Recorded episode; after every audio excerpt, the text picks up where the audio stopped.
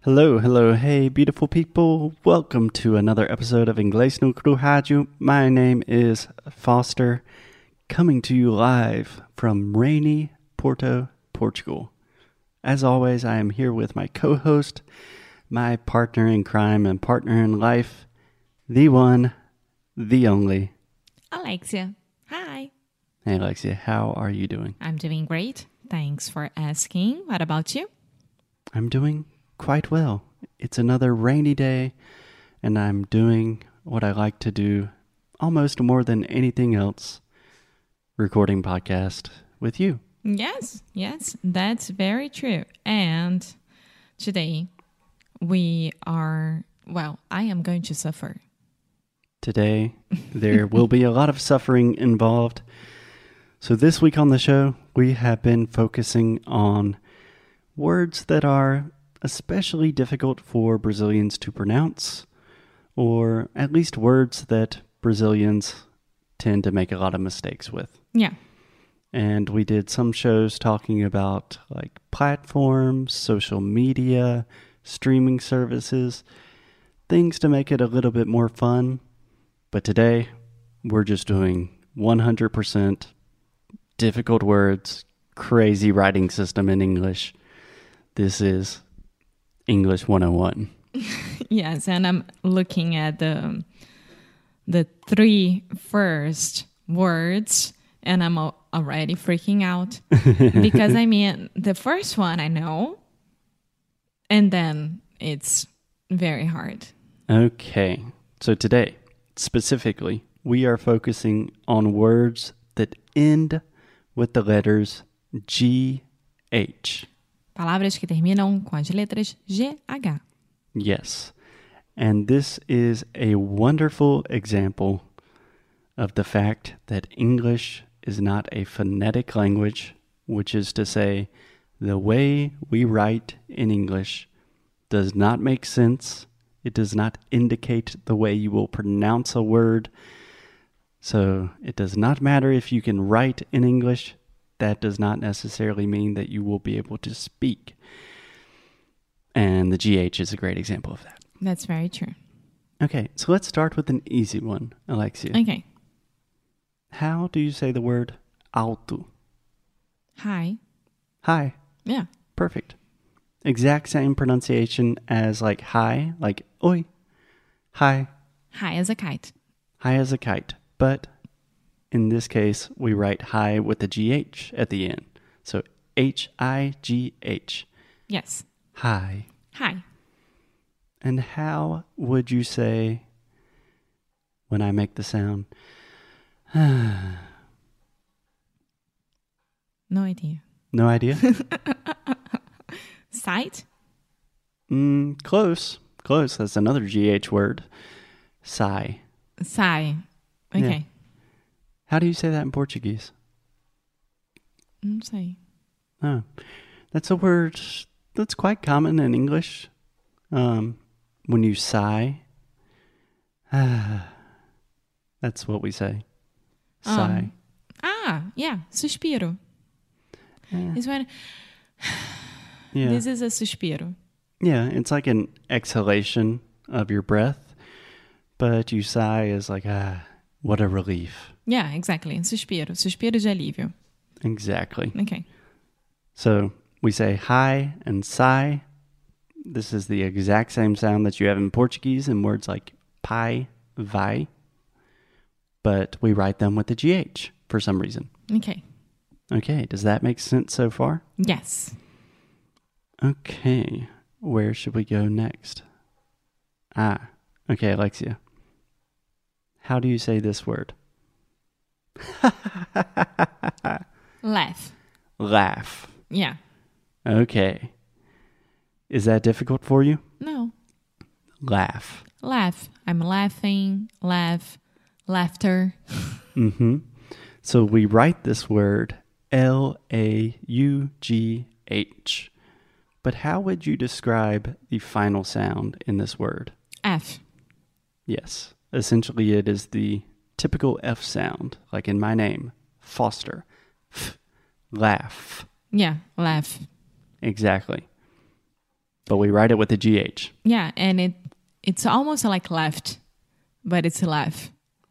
Like left, Yeah, left, left. like left and right. Yeah, Yeah, but this is a different vowel sound. So we do not say le, eh, eh. We say la, ah, Laughed. So just like cat, master, disaster, laugh. left, Nice. left, left. Okay, La. left, left, There we go. It's Okay. not laugh, laugh, laugh. left, When something is funny, you're going to laugh. left. Okay, excellent.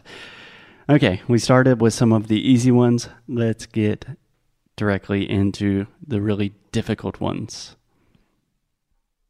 Alexia, the word although. Mm-hmm. Can you say that for me? Although, Although. although. How would you translate although to Portuguese? Hum. mm, É, mesmo que, Yeah. hum, Apesar de, apesar de, mesmo que, uh, além disso. além, é. Yeah. Although it's raining, I had to go outside. Exactly. So, although this is another example of the crazy writing system in English, we write this A L T H O U G H. Although, Yes. So, if you're looking at this and thinking, hmm, how do I pronounce this? You would probably say something like, although, although, but it's although. although, So, in this case, the GH, totally silent. yeah, although, Okay. And if you remove the all, we have the word though, yeah, which essentially means the exact same thing. yeah, although, Yeah. I also use the word though quite frequently as a filler word. So I just add this to the end of a phrase or a sentence. And like, hmm, let me think of an example. I'm not hungry, but I, I'm still going to eat though. ah, but you say though Yeah. without the all. Okay, Yeah. I don't use although very commonly, mm-hmm. but though a lot of times I just add it to the end of a phrase, really for no reason. It's just something to say. okay, Yeah. So today we're going to record podcast. I really don't want to though. mm-hmm. Yeah. Does that make sense? yeah, yeah, Because it really doesn't make sense, but it's something I do. yeah. Okay. So, Alexia, think about the word though. So we have T H O U G H. Just add an R after the T H. How do you say that word? Throw, Mm, close. close. So, if we add an R, then we have the word through. through, Yes. So, for example, you're going through the tunnel. I hate this word so much. Through, Yeah. Imagine when you throw something, like you throw a ball or you throw away the trash. In the past, we say, I threw, I threw the ball. Exact same pronunciation. Through. through, Okay. That's perfect. Is that okay for you? yeah, Okay. So we have though, but when you add an R after the TH, it changes to through. Does that make sense? yes, Okay. And if we add an O after the TH, but before the R, what do we get? thorough. Thorough. I was practicing so much before. Thorough, thorough, Y- yes. So thorough. Do you understand this word? thorough. hmm I do, but I never use it. M- Maybe because I'm too afraid of using it. Yeah. Thorough the years. Um, Nope. okay, so no. That's See, incorrect. I'm afraid. Okay.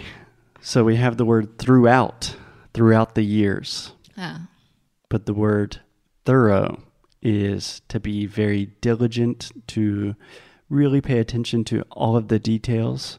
We normally use this word in its adverbial form. So I'm thoroughly reading the details of the case. means you're being very diligent and careful. Okay? Okay. Does that make sense? Yeah. Okay, think about that word and try to use it later today. Uh huh. Okay. Excellent. Any questions about the words though, through, throughout, thorough, or although? No questions. I just need to use it more often. Okay.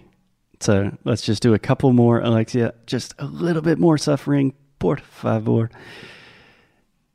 What do you say in English when you want to say chega?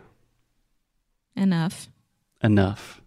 Okay, so again. Enough of that, Foster. Enough of that. Again, we have the GH as an F sound. Enough. Enough. Perfect. We have a very similar word in terms of writing rough. Yeah. Oh my goodness, that exam was rough. Yeah, rough means Difícil. eh, Complicado. quite difficult. Yeah. So uh, I had a rough day. Yeah. Foi um dia difícil. But we also say cough. Cough, which is tossir. Yeah, tossir, cough. Cough. So this vowel sound is the ah sound, just like ah, alisa. Okay? Yeah. Cough. Cough, cough. So we have enough, rough, and cough. All of these words end with O U G H, but they all have slightly different pronunciations. Make sense? Uh huh.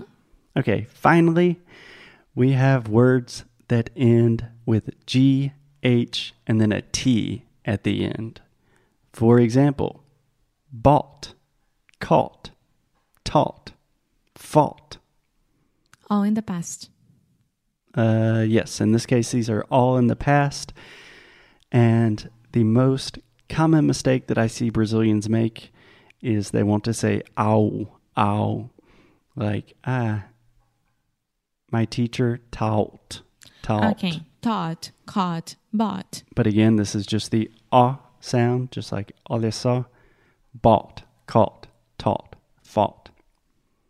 Does that make sense? Yeah? Okay. Any questions, Alexia? No. So I know this is super confusing. It does not make sense because most of English writing does not make sense. But the good news is there are not that many words that end in GH in English. We talked about pretty much all of the important ones today. So I hope that helps. Yes, a lot. I need to practice a lot the uh, the though, thorough, thorough, thorough. Thorough. Yes, so I need to practice those. Okay, Alexia will practice and we will get back to you. As always, keep up the good fight. And lose well.